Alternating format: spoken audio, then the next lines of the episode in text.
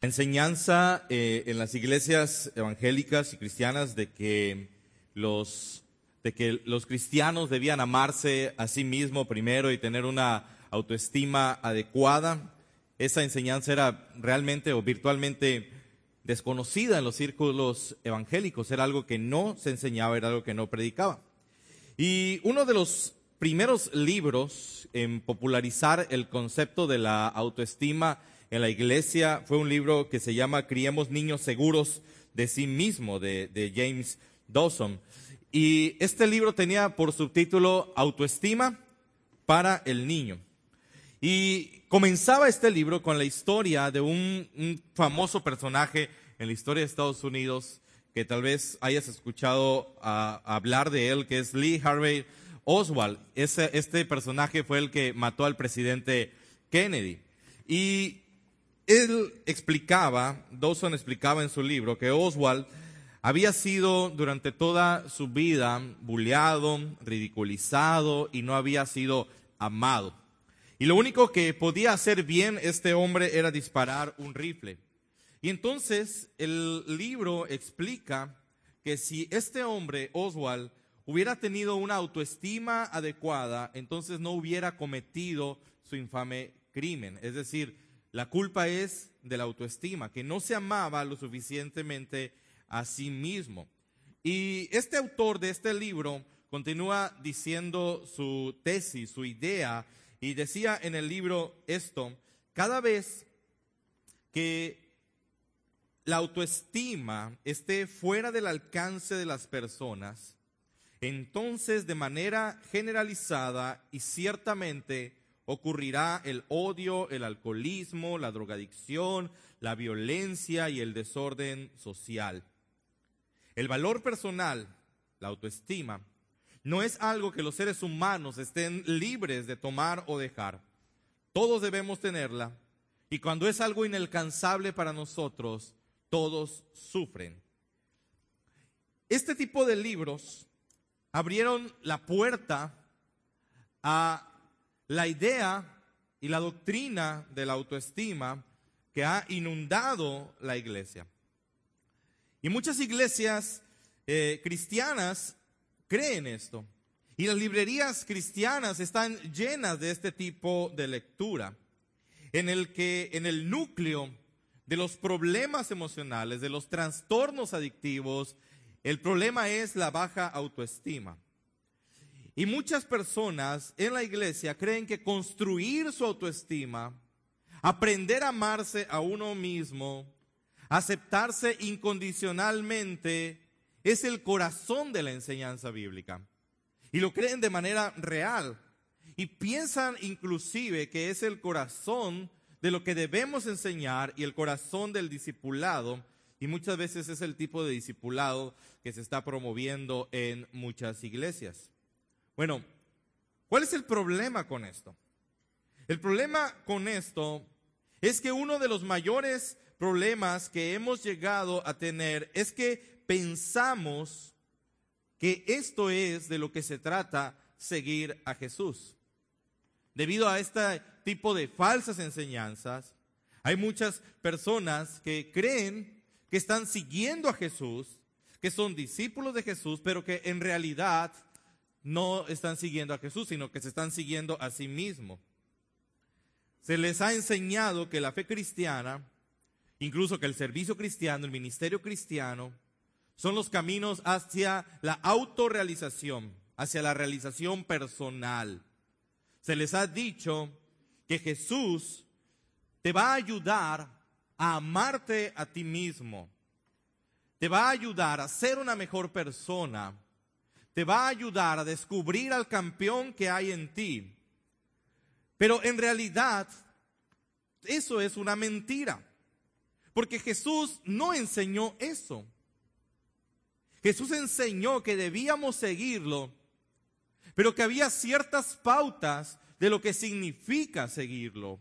Y ninguna de esas pautas, ninguno de esos principios y enseñanzas del Señor Jesús tienen que ver con mejorar tu autoestima sino más bien tienen que ver con que tú desaparezcas. Tiene que ver con que cada vez seas menos tú y cada vez sea más Jesús en tu vida y en mi vida. Y hay una enseñanza muy clara que nosotros podemos ver de esto en el pasaje que leímos y es la siguiente enseñanza que va a guiar el resto de nuestro tiempo juntos en este sermón y es esta. Que seguir a Jesús es renunciar a nosotros para encontrar una nueva vida en Él. No se trata de amarte más a ti mismo, no se trata de descubrirte a ti, no, se trata de descubrir al campeón que hay en ti, sino se trata de renunciar a ti. Y se trata que en esa renuncia tú encuentres una nueva vida que no está basada en nadie más, mucho menos en ti, sino solamente en el Señor Jesucristo. Durante este mes hemos estado hablando acerca de lo que significa la verdadera fe. Y hoy cerramos esta serie de sermones hablando de lo que significa el verdadero discipulado, es decir, de lo que significa seguir a Jesús. Y sé que va a sonar fuerte porque son palabras fuertes del Señor Jesús, pero también estas palabras tienen el potencial en nuestra vida por medio del Evangelio y por medio del poder del Espíritu Santo de transformar toda nuestra visión de lo que significa seguirle. Y eso es lo que Jesús enseña en Lucas capítulo 9. Las palabras que leímos hace un momento en los versículos 23 al 25 de Lucas 9, esas palabras siguen o siguen después de una dramática confesión del de, apóstol Pedro sobre quién es Jesús. Y Pedro acaba de decir que Jesús es el Cristo. Y después Jesús hace una declaración abrupta de su propia muerte y de su resurrección. Y lo que Jesús le está diciendo a sus discípulos es, no soy el tipo de Cristo que tú pudieras pensar que soy. Es decir, no voy a cumplir tus deseos de poder y gloria, no al menos todavía y no de la manera que tú piensas. No te voy a dar todo lo que quieres en esta vida, pero si me sigues, yo volveré en poder y gloria y tú estarás conmigo. Pero antes de eso viene la cruz y todos los que me siguen tienen que seguir el camino de la cruz.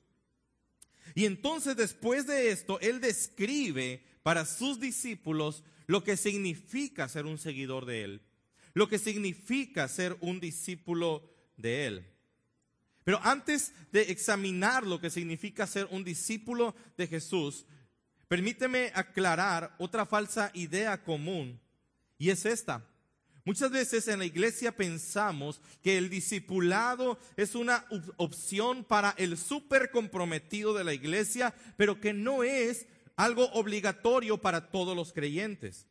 En otras palabras, si eres masoquista, al que le gustan las dificultades, las privaciones, el sacrificio, el martirio, el estudio, pues puedes inscribirte al discipulado, pero es posible que tengas que ir tal vez a otra parte y vivir en condiciones difíciles y peligrosas. Pues es posible que si eliges eso, vas a tener que aprender a renunciar a ciertas cosas en tu vida, mientras que tus compañeros cristianos tal vez no tengan que renunciar a tanto. La otra vía, pensamos, para el resto de los cristianos normales, es un plan más sensato. Es un plan en donde puedes vivir tu vida de éxito, de realización personal, vivir como tú desees en cierta manera, disfrutar de la buena vida y de la buena comunión en medio de una iglesia cristiana. Y de vez en cuando tal vez necesites hacer algo, tal vez de vez en cuando necesites dar algo, pero no te preocupes por el sacrificio, ni por la cruz, ni por la abnegación, porque estamos bajo la gracia, ¿verdad? Y entonces todo ese sacrificio es solo para aquellos que han elegido el camino del discipulado. Pero esta no es la idea de Jesús. Él dice que todo cristiano es en esencia un discípulo. si bien todos podemos estar en diferentes niveles de crecimiento en nuestro proceso de seguir a Jesús, tú y yo, no importa en qué momento de tu vida cristiana estés, en qué momento de tu proceso, de tu relación con Cristo estés, en esencia, si eres cristiano, eres un discípulo. Porque cada cristiano, cada creyente en Jesucristo está llamado a rendirse completamente ante Jesús como su Señor y está debe estar completamente dedicado a promover el reino de Dios a través de todos sus dones y a través de todos sus recursos. Y si el yo está en el centro de tu vida, y si solamente estás usando a Jesús para satisfacerte, entonces, no en palabras mías, sino en palabras de Jesús, entonces no has entendido lo que significa ser cristiano. Porque los cristianos siguen a Jesús y seguir a Jesús es ser un discípulo. Y nosotros vamos a ver en Lucas capítulo 9 al menos dos marcas de lo que significa ser discípulo. Dos marcas que espero puedan confrontar nuestro corazón, pero que también puedan transformar nuestro corazón en el Evangelio. Y la primera de ellas es esta. ¿Qué significa seguir a Jesús? Bueno, seguir a Jesús significa renunciar a nosotros mismos. Seguir a Jesús es renunciar a nosotros mismos. Los versículos 23 y 24 dice, si alguien quiere ser mi discípulo, que se niegue a sí mismo, lleve su cruz cada día y me siga, porque el que quiera salvar su vida la perderá, pero el que pierda su vida por mi causa la salvará. La palabra que el Señor Jesús aquí ocupa como negar es la misma palabra que también ocupa más adelante los evangelios cuando Pedro niega a Jesús. Es la misma palabra cuando, cuando Pedro niega a Jesús. Y lo que significa de manera literal es renunciar o repudiar. Renunciar o repudiar. Entonces, lo que está diciendo Jesús aquí es, si alguien quiere ser mi discípulo, que renuncie a sí mismo. Si alguien quiere ser mi discípulo, que se repudie a sí mismo. Qué diferente es esto a la doctrina de la autoestima. Jesús no está hablando acerca de que renuncies a un poco de placer. No está hablando a que te niegues a un poco de chocolate por la dieta que estás llevando. Jesús está hablando aquí acerca de un estilo de vida completo que involucra una renuncia a vivir nuestras vidas por nuestros propios intereses egoístas y abrazar la vida en Cristo y la vida en el Evangelio. En otras palabras, renunciar a nosotros mismos significa renunciar al derecho de controlar mi vida y darle ese derecho al Señor Jesucristo. Y cuando nosotros leemos estas palabras de Jesús, la mayoría de nosotros queremos negociar con Jesús. Y, decimos en nuestra mente y en nuestro corazón, no podemos llegar a un tipo de acuerdo tú y yo, Jesús. No podemos llegar a algún tipo de compromiso de tal manera que yo pueda vivir para ti parte de mi tiempo, pero que también me permitas vivir para mí otra parte de mi tiempo. Bueno, el Señor Jesús responde a esto en el versículo 24 y dice, si quieres salvar tu vida, es decir, si no quieres renunciar a ti, si quieres seguir viviendo para satisfacer tus propios intereses, entonces, dice el Señor Jesús en el verso 24, vas a perder tu vida. Pero si pierdes tu vida por causa de mí, Es decir, si pierdes en el sentido de si estás dispuesto a renunciar a tus intereses, a renunciar al control de tu vida, a renunciar a ti mismo, entonces tú vas a salvar tu vida. Si tú quieres salvar tu vida, es decir, si tú quieres no renunciar a tu vida, si tú quieres seguir siendo tu propio Salvador de manera práctica todos los días a través de todo lo que haces, entonces yo no soy tu Salvador, entonces tu vida se va a perder. Pero si yo soy tu Salvador, y si tú pierdes tu vida, esa vida que, que valoras, pero que no está alineada a Dios, y que se está yendo por un lado opuesto a Dios. Y si tú dices, no, yo quiero tenerla, la vas a perder. Pero si tú la pierdes por mí, si tú renuncias a esa vida y la pierdes por mí, entonces vas a salvar tu vida. Porque eso es la esencia de la salvación. La salvación es un nuevo nacimiento. Mueres y vuelves a nacer. No es la salvación, no es un asunto de que estabas medio atontado por el pecado y Jesucristo vino y te dio una manita de gato y te ayudó a ser una mejor persona y solamente Jesucristo te dio el empujoncito que tu vida necesitaba. No, la Biblia dice que estamos muertos en nuestros delitos y pecados. La Biblia dice que somos enemigos de Dios. La Biblia dice que estamos enemistados con Dios.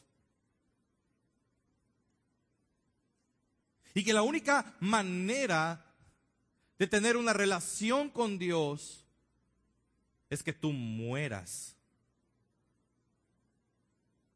y permitas que Cristo nazca en tu vida. Ahora, teológicamente eso se escucha muy bien, ¿no?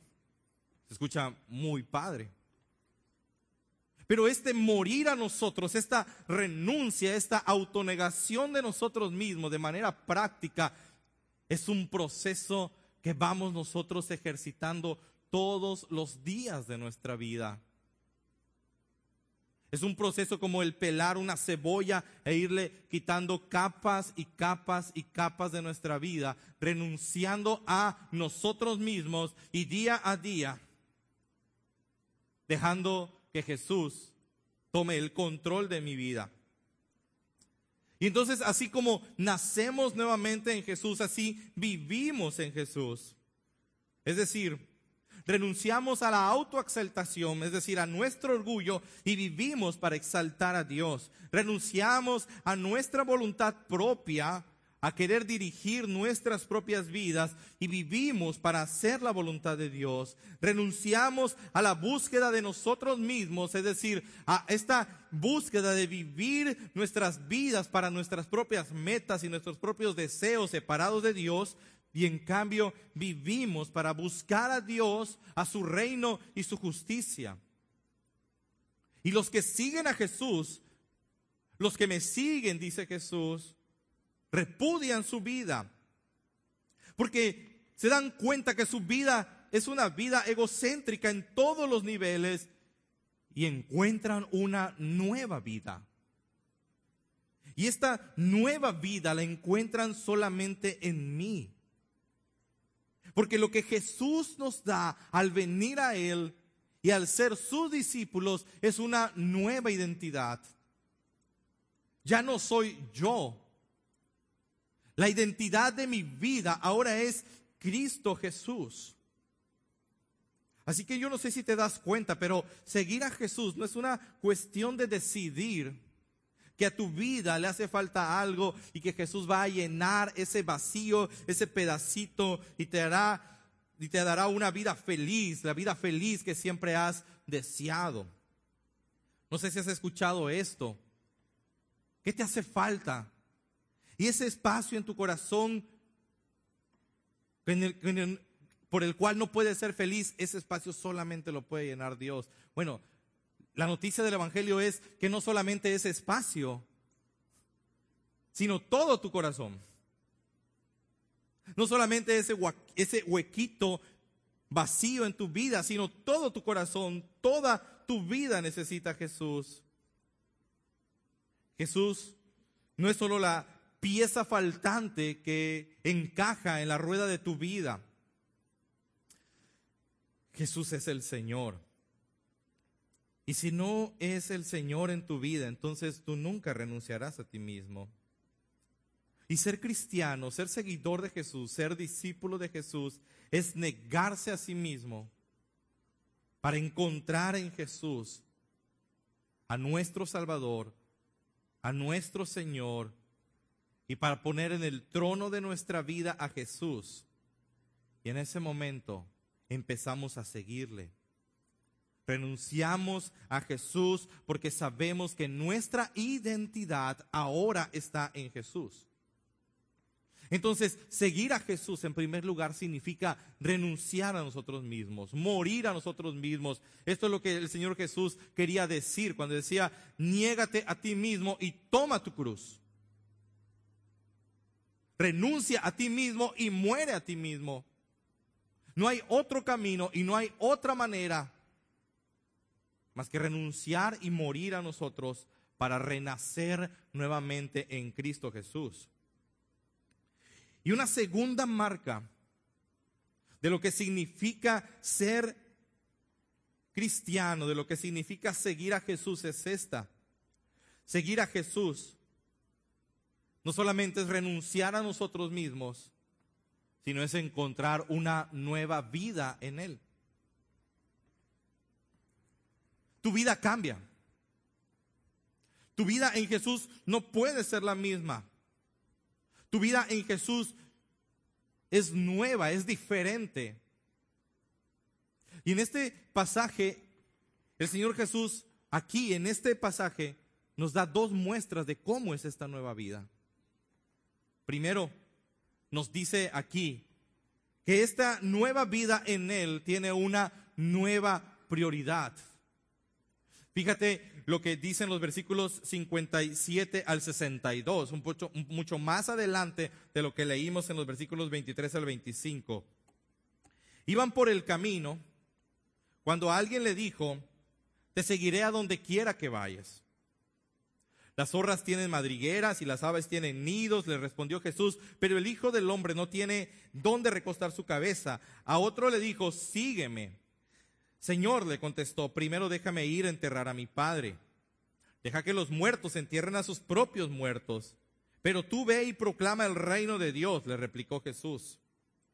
Otro afirmó, te seguiré, Señor, pero primero déjame despedirme de mi familia.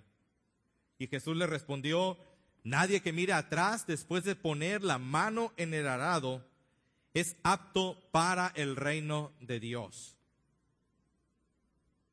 Ser discípulo de Jesús es tener una nueva vida y esta nueva vida significa establecer una nueva prioridad en nosotros. En estos versículos 57 al 62, Jesús se encuentra con tres hombres ansiosos y todos están dispuestos a seguirlo. Pero las respuestas de Jesús a estos hombres son muy contundentes. El primer hombre le dice, te seguiré donde quiera que vayas. Y Jesús le dice, las zorras tienen madrigueras, las aves tienen nidos, pero el Hijo del Hombre no tiene dónde recostar su cabeza. Es como si Jesús le estuviera diciendo, no hay nada de malo en lo que acabas de decir. Está, se escucha muy bien, te seguiré a donde quiera que vayas. No hay nada de malo, pero yo puedo ver una actitud equivocada por debajo de lo que estás diciendo. Y Jesús le está diciendo, ¿sabes qué tipo de Salvador soy? No soy, no soy el tipo de Salvador que reúne a un ejército y luego triunfa con ese ejército. Yo soy un Salvador que salva a través de ser condenado, a través de morir, a través de dar mi corazón para que mi corazón sea quebrantado por otros corazones. Vamos a aplicar eso a un área de tu vida. Veo que tienes una casa, un buen nivel de vida. ¿Estás dispuesto a ponerme antes que eso? ¿Estás dispuesto a perder esas cosas? Para mí es lo que el Señor Jesús le está diciendo. Y este hombre naturalmente no estuvo dispuesto a eso. Y luego se dirige a, otros a otros dos hombres y de manera similar trata lo mismo con el tema de la familia. Y a uno, uno le dice, me gustaría ir contigo, pero primero tengo que enterrar a mi padre. Y el otro le dice, me gustaría ir contigo, pero primero tengo que volver y despedirme de mi familia. No hay nada de malo en que le hagas un funeral a tu padre. No hay, mal, no hay nada de malo en volver a casa con tu familia. Pero detrás de esas solicitudes hay una actitud equivocada de su corazón. Y Jesús desenmascara esa actitud. Y Jesús les está diciendo, yo te conozco. Yo sé que dices que quieres seguirme, pero en realidad yo no soy la prioridad en tu vida. Y yo debo ser tu prioridad. Eso es lo que el Señor Jesús les está diciendo. Nadie que mire atrás después de poner la mano en el arado es apto para el reino de Dios. Básicamente Jesús les está diciendo, mi discípulo tiene que estar centrado, enfocado completamente en mí. Yo soy su prioridad. Yo soy su prioridad antes que su economía. Yo soy su prioridad antes que sus, que sus propias decisiones. Yo soy su prioridad antes que cualquier relación. Yo soy su prioridad. Y si yo no soy su prioridad, no eres mi discípulo. Porque yo marco la línea y yo marco la dirección de tu familia. Yo marco la línea y yo marco la dirección de tu economía, yo marco la línea, yo marco la dirección de tus decisiones. Y si yo no marco la línea, si yo no doy la dirección de tu vida, entonces yo no soy tu Señor y tú no eres mi discípulo.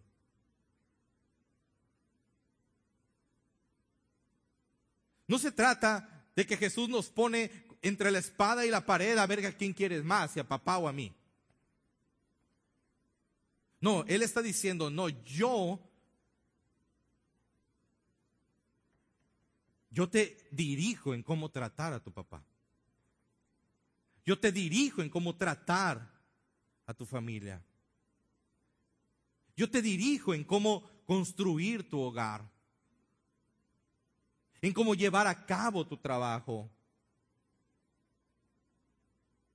Pero para eso yo soy tu prioridad. Y si yo no soy tu prioridad, entonces, entonces tú no eres mi discípulo. Eso significa tener una nueva vida en Jesús, que Él es nuestra prioridad. Y tener una nueva vida en Jesús significa también que nosotros tenemos una nueva actitud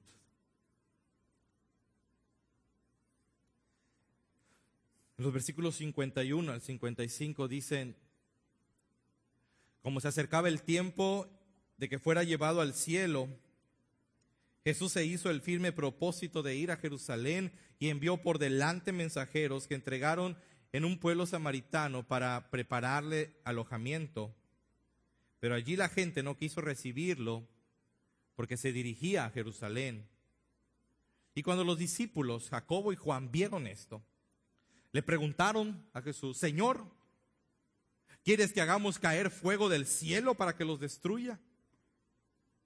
Pero Jesús se volvió a ellos y los reprendió. ¿Qué significa seguir a Jesús? Significa renunciar a nosotros y significa encontrar una nueva vida teniendo en primer lugar una nueva prioridad y ahora vemos una nueva actitud en la vida y esa actitud en la vida es una actitud llamada gracia. Una vida de gracia. Jesús está en su camino a Jerusalén y dice en los versículos 52 y 53, envió por delante mensajeros que entraron en un pueblo samaritano para preparar alojamiento, pero allí la gente no quiso recibirlo. Es decir, los samaritanos lo rechazaron. Y cuando los discípulos, Jacobo, Santiago y Juan vieron esto, entonces ellos le preguntaron a Jesús, Señor, ¿quieres que hagamos caer fuego del cielo para que los destruyamos? Bueno, vamos a entenderlos un poco. Si tú has leído un poco la Biblia, tú recuerdas a un profeta llamado Elías. ¿Y qué hizo Elías? Oró. Y por la oración de Elías, Dios hizo descender fuego a muchos soldados que intentaban arrestarlo. Bueno, ¿qué es lo que está sucediendo aquí? Unos versículos antes, hay algo que se llama la transfiguración, el monte, algo que sucede en el monte de la transfiguración. Jesús aparece con dos personajes al lado. Uno de un lado es Moisés, el otro personaje es Elías. Y hay tres discípulos que están viendo esto, que están asombrados con esto. Y este es, uno es Pedro, el otro es Jacobo y el otro es Juan. Y entonces ellos están viendo cómo tanto Moisés como Elías, los dos grandes personajes del Antiguo Testamento, le rinden adoración a Cristo, le rinden adoración a Jesús y ellos dicen, wow, Jesús es mayor que Elías. Jesús es mayor que Moisés. Y en la lógica de Jacobo y de Juan, ellos están pensando, si Dios hizo descender fuego del cielo, cuando rechazaron a Elías, imagínate cuánto fuego va a caerles a estos samaritanos por rechazar a Jesús, el Hijo de Dios, que es mayor que Elías. Por eso ellos preguntan y dicen, ¿a qué horas mandamos el fuego, Jesús? Porque si Elías rechazaron y Dios mandó fuego, si te han rechazado a ti, tú vas a mandar fuego. Pero Jesús, dice Lucas, Jesús los reprendió. No les manda fuego. Los discípulos quieren mandarle fuego, quieren justicia, quieren hasta cierto punto venganza. Y Jesús no les manda fuego. Jesucristo no reprende a estos samaritanos incrédulos. Jesucristo reprende a sus discípulos. ¿Por qué? Porque Jesucristo es diferente a Elías. Porque Jesús actúa de manera diferente. Porque la acción de Jesús para ganar nuestros corazones no es a través de fuego que desciende sobre nosotros, sino a través de su gracia y de su amor. Más adelante los soldados van a venir con Jesús y en la revuelta a uno de ellos le van a cortar la oreja. ¿Y qué hace Jesús? No le dice a sus discípulos, termina de cortarle, termina de matarlo reprende a su discípulo, a Pedro, toma la oreja y sana la oreja. Y más adelante, estos soldados van a estar martillando los clavos en las manos de Jesús.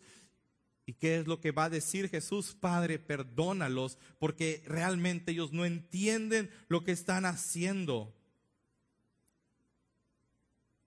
¿Por qué no desciende fuego para los samaritanos o en los soldados. Y no te pierdas esto porque este es el Evangelio. No desciende fuego sobre los samaritanos o los soldados porque ese fuego cayó, en lugar de ellos, cayó sobre el Señor Jesucristo. Porque Jesucristo tomó el lugar de los samaritanos y tomó el lugar de los soldados y ha tomado tu lugar en la cruz y ha soportado el fuego de Dios en su vida para que tú puedas obtener gracia, misericordia y perdón. El versículo 22 de Lucas 9 dice, el Hijo del Hombre tiene que sufrir muchas cosas y ser rechazado por los ancianos, los jefes de los sacerdotes y los maestros de la ley. Y es necesario que lo maten y resucite al tercer día. Ellos lo rechazaron, no deberían ser rechazados. Y Dios dice, no, mi hijo será rechazado por ellos. El Hijo del Hombre ha venido a ser rechazado y ser matado por nuestros pecados. ¿Y por qué te cuento el Evangelio? Porque esto es el secreto por el cual nosotros tenemos una nueva actitud hacia las personas. Solamente podemos mostrar gracia y solamente podemos mostrar misericordia y solamente podemos mostrar amor cuando nosotros somos derretidos y sorprendidos y asombrados por la noticia del Evangelio que Él, el Señor Jesús, tomó el fuego, el castigo por nosotros. Y esa es la clave para todo lo demás. Y esa es la base de una actitud de gracia hacia los demás. Pero tú no puedes cambiar tus actitudes hacia los demás si no has tenido una experiencia radical con la misericordia de Dios en tu vida si tú no tienes una experiencia radical de la gracia en tu vida, una experiencia radical, radical del amor de Dios en tu vida, entonces vas a querer que el fuego consuma a todos los que están a tu lado, que empezando con tu marido, ¿verdad? Terminando con tu suegra. Que fuego caiga sobre ellos, Señor. Pasando por tu jefe, por tu compañero indeseable.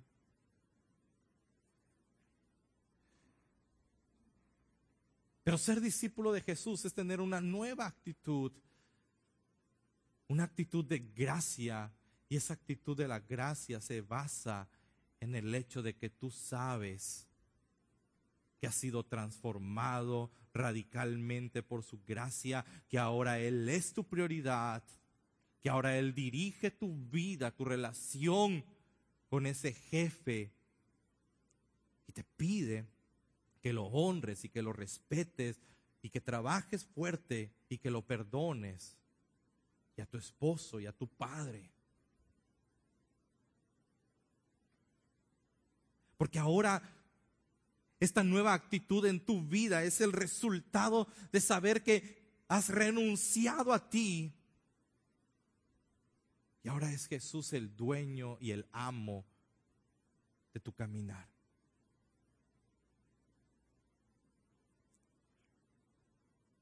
Si eres cristiano, debes seguir a Jesús. Y seguir a Jesús es ser discípulo, no hay opción. Y seguir a Jesús significa que debes renunciar a ti, morir a ti, para que tengas una nueva vida en Él, para encontrar una nueva vida en Él. Y esto significa que Él es tu prioridad, que Él dirige tu vida. Pero mira el Evangelio. Él quiere ser el Señor de tu vida, el dueño de tu vida, la dirección de tu vida, pero Él no te ha conquistado enviándote fuego para que mueras. Él te ha conquistado en una cruz soportando el fuego de Dios para ganarse el derecho de ser tu Señor y dirigir tu vida y tus actitudes y tus acciones.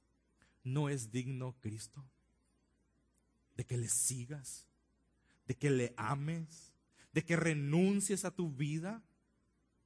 De que dejemos de aferrarnos a nuestras decisiones, a nuestras malas decisiones. No es digno Cristo el que recibió el fuego de Dios por ti. Sí, hay un costo en el discipulado. Pero créeme, el beneficio es una nueva vida en Él. Padre bendito, que el poder del Evangelio, Señor, llene nuestros corazones. Seguirte no se trata de nosotros, no se trata de nuestra autoestima, no se trata, Señor, de ser mejores personas. Nadie puede ser una mejor persona. Se trata de morir y nacer en ti. De morir a nosotros y que tú seas nuestra nueva vida, con nuevas prioridades en nuestras vidas y con nuevas actitudes en nuestras vidas.